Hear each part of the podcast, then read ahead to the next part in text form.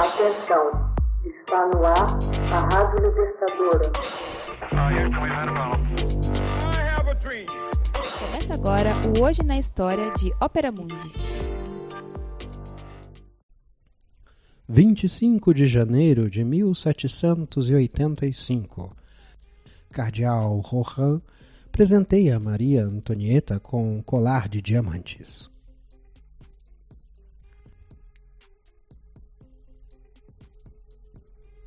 Em 25 de janeiro de 1785, o príncipe cardeal de Rohan recebe um deslumbrante colar de diamantes que ele destina à rainha Maria Antonieta. O escândalo iria desabar no colo da rainha da França e arruinar sua reputação de mulher honesta. Alguns meses mais tarde, eclodiria a Revolução. O colar havia sido produzido por volta de 1773 pelos joalheiros parisienses Bromer e Passenge, com 647 joias e um peso total de 23 mil quilates. Os joalheiros estavam certos de vendê-lo à Condesse do Barry, favorita do rei Luís XV. Mas a morte do velho rei em 1774 golpeou o projeto. Surge a ideia de vendê-la à nova rainha Maria Antonieta. Chegaram a apresentar a maravilha aos soberanos em 1778 e em 1781. O jovem rei Luís XVI não se deixa envolver e recua diante da enormidade do preço. 1,6 milhão de libras. A rainha também se mostra ponderada. Iria lembrar que era o preço de dois navios dos quais a França tinha muito mais necessidade. A jovem austríaca tinha chegado a Versalhes com 14 anos e foi definida como personagem frívola, cercada de jovens aristocratas despreocupados. O príncipe Louis de Rohan era um deles, filho de ilustre e riquíssima família. Parte para Viena como embaixador em 1772 é expulso dois anos mais tarde pela imperatriz que se escandaliza com sua libertinagem. No entanto, é nomeado capelão na França. Depois cardeal e por fim bispo de Estrasburgo. O cardeal tem suas ambições políticas e atribui a antipatia da rainha ao fracasso de seus projetos. Foi então que conheceu uma jovem mulher pouco recatada que descendia de um bastardo filho do rei Henri II e carregava o título fantasioso de Condensa de La Motte Vallon. Ela mantinha vínculos com um escroque italiano que se apresentava como Conde de Cagliostro. A condessa fazia alarde de uma pretensa intimidade com Maria Antonieta, a ponto de convencer o cardeal de poder ganhar suas boas graças.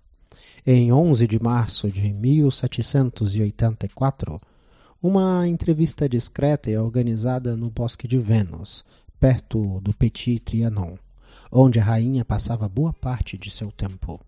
A rainha aparece e entrega ao cardeal uma rosa e um bilhete fazendo um sinal para que calasse. Na realidade, era uma modista parisiense, Nicole d'Oliva, quem desempenhava o papel de sósia da rainha. A partir de então, o cardeal não põe limites às suas generosidades.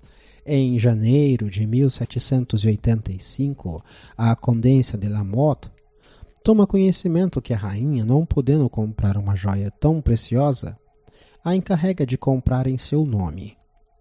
Em 21 de janeiro, a condensa anuncia radiosa aos joalheiros que a rainha estava determinada a comprar aquele soberbo colar de diamantes. Quando, pouco tempo depois, o cardeal se encontrou diante da impossibilidade de pagar o que devia, os joalheiros se apresentaram diante da rainha para fazer valer o compromisso. Ela, incrédula, leva o caso ao conhecimento do rei. Perplexo, escolhe a contragosto revelar o caso para manifestar a inocência da rainha. Em 15 de agosto de 1785, dia da Assunção, houve uma grande festa em Versalhes. O grande capelão da França celebraria um ofício solene na capela do palácio. Já havia vestido seu hábito pontificial quando foi intimado a se apresentar incontinente no gabinete real. Luís XVI o recebe em presença da rainha e do ministro da Casa Real. Mostram-lhe o compromisso firmado em favor dos joalheiros Bomer e Bassange. O cardeal, desconcertado, é obrigado a firmar a confissão, cujos termos foram ditados pelo rei. Que se meta, o cardeal preso! exclama um dos presentes. No mesmo dia, Rohan é encarcerado na Bastilha. No dia seguinte, é a vez de Jeanne de la Motte, a condessa. Os cúmplices se puseram em fuga. O rei confia ao parlamento o processo do cardeal.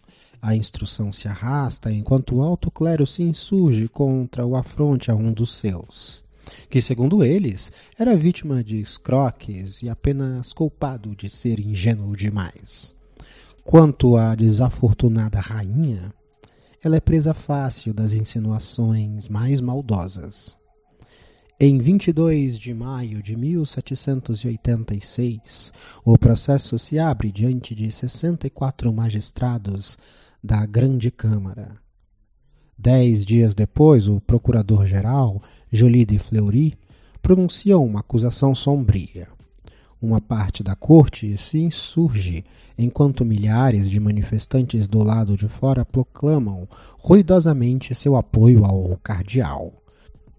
A corte relaxa sua prisão, porém o rei o despoja de todos os seus cargos e o exila na abadia de Chasdi, a Condência de Lamotte é condenada a ser açoitada em público, marcada com ferro em brasa e presa em prisão perpétua, de onde foge pouco depois.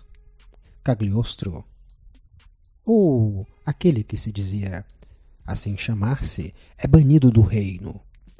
A opinião pública acolhe o veredito enquanto os pintores oficiais tentam reverter o julgamento popular apresentando Maria Antonieta não mais como a rainha da elegância, e sim como uma mãe afetuosa cercada de crianças.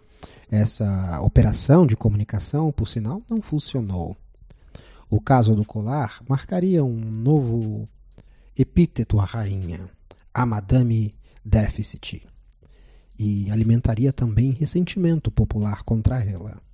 Tratado como mártir, o cardeal de Rohan seria eleito depois da Revolução para os Estados Gerais, em 1789, pelo clero de Tonnerre, antes de emigrar para a Alemanha, onde morreria em 1803. Hoje na História. Texto original Max Altman. Narração e adaptação José Igor. Edição Laila Manuelle. Você já fez uma assinatura solidária de Opera Mundi? Fortaleça a imprensa independente. Acesse www.operamundi.com.br/apoio. São muitas opções.